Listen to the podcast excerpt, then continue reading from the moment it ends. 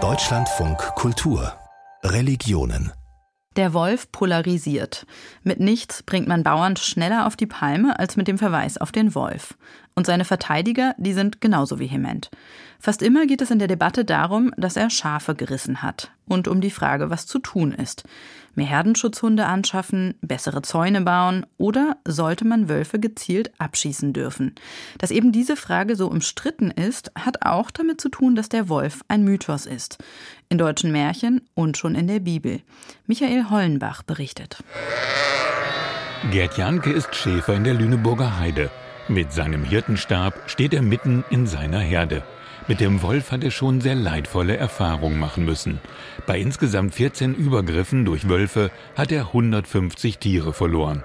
Der letzte Wolfsriss vor drei Jahren war besonders schlimm. Da habe ich gesehen, dass von neun toten äh, Schafen sieben komplett aufgefressen waren. Das muss also ein ganzes Rudel gewesen sein. Und gleich eine Nacht danach waren 25 tot und, und schwer verletzt. Das war einer der übelsten Tage. Und wenn, also wenn sie da keine Hilfe haben, die Toten und Verletzten einzusammeln, und dann können sie bei verzweifeln. Vor allem der Anblick der schwer verletzten Tiere macht ihm bis heute zu schaffen. Also Schlachten kann ich mir jederzeit angucken. Das ist sauber, das ist ordentlich und das ist ein schneller Tod. Aber von den Wölfen angeknabbert zu werden und der, die Därme hängen dann raus und die, die laufen noch rum und so, das, ist, das braucht man nicht.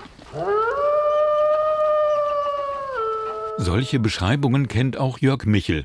Er ist evangelischer Pfarrer in der Lausitz, einer Wolfsregion, in der Isegrim die Menschen polarisiert.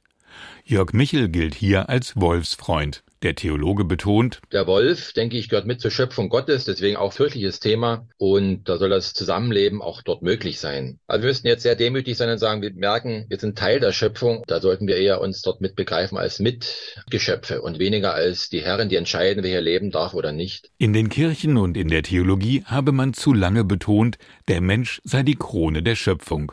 Das sieht der evangelische Ethiker Ralf Charbonnier ähnlich.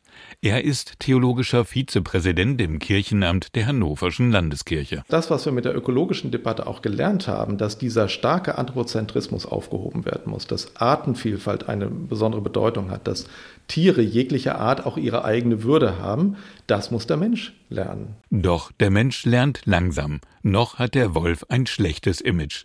Das hat Tradition. Schon in der Bibel ist die Rede vom Wolf im Schafspelz. Hütet euch aber vor den falschen Propheten, die in Schafskleidern zu euch kommen, inwendig aber sind sie reißende Wölfe. Im Mittelalter wurde der Wolf von der Kirche als Teufel dämonisiert. Und dann gibt es da ja noch das Grimmsche Märchen von Rotkäppchen. Aber Großmutter, was hast du denn für ein entsetzlich großes Maul?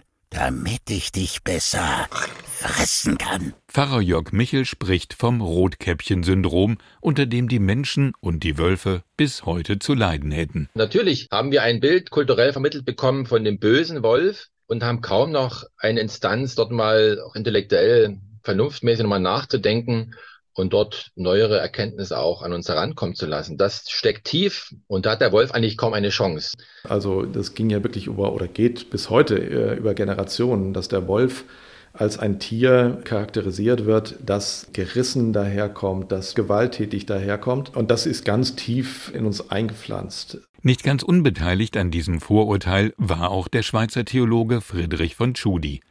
Er schrieb 1875 in seinem Tierleben der Alpenwelt, der Wolf sei unter den Raubtieren eines der widerwärtigsten. Er habe Tücke und Perfidie, aber keinen Edelmut, keine Tapferkeit und er sei wohl überhaupt eines der hässlichsten Tiernaturen. Ein vernichtendes Urteil. Andererseits findet sich in der Bibel beim Propheten Jesaja aber auch die Vision: Da wird der Wolf beim Lamm wohnen, Kalb und Löwe werden miteinander grasen, und ein kleiner Knabe wird sie leiten. Ja, das ist ja in der Bibel interessanterweise gerade ein eschatologisches Bild, also von einer heilen Welt, die wir nicht im Hier und Jetzt erwarten können, sondern eben in einer endzeitlichen Welt. Erläutert der Theologe Ralf Chamonnier. Also das ist genau die Sehnsucht, die dahinter steht. Ein Wolf, der für uns erstmal als Symboltier des Bösen gilt, dann ein Schaf, was ja auch ein Symboltier ist für Wehrlosigkeit, Ohnmacht und so weiter.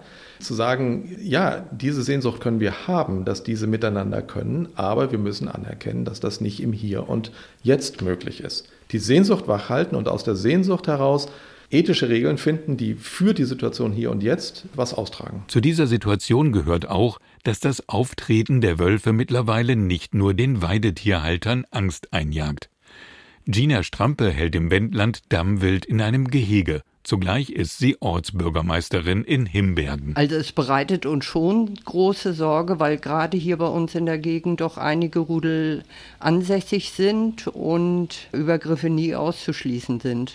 Und wenn jemand kommt und sagt, ja, die Wölfe sind wieder in meinem Garten gewesen, dann finde ich, ist da eine Grenze erreicht, die wir nicht mehr akzeptieren können und wollen. Schäfergerd Janke hat sich vor drei Jahren Herdenschutzhunde angeschafft. Seitdem gab es keine Übergriffe mehr. Aber es sind Wölfe da, die sind ständig auf den Kameras, also die Umweltministerinnen und Minister von Bund und Ländern haben nun beschlossen, den Abschuss von Wölfen zu erleichtern.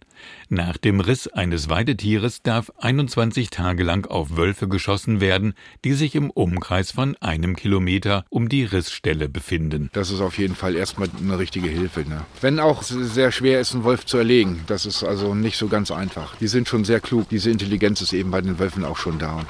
Im Grunde reicht es wahrscheinlich, wenn aus jedem Rudel mal einer geschossen wird, damit die wieder vorsichtiger werden, sich dem Menschen nicht mehr so nähern und einfach auf Abstand bleiben. Ne? Auch für den evangelischen Theologen Ralf Chabonnier ist die Ankündigung der Umweltministerinnen und Minister ein Schritt in die richtige Richtung, der vielleicht hilft, den Druck aus der ideologisierten und radikalisierten Debatte zu nehmen. Radikalisiert in dem Sinne, dass ich wahrnehme, dass sich die eine Seite eine Entspannung der Situation davon wünscht, dass man einfach die Natur beherrscht. Also deswegen ähm, radikal bereit ist, abzuschießen, da wo der Wolf irgendwelche Schäden anrichtet. Und die andere Seite, die dann sagt, lass doch der Natur ihren Lauf, um dann zu sagen, da muss sich der Mensch zurücknehmen.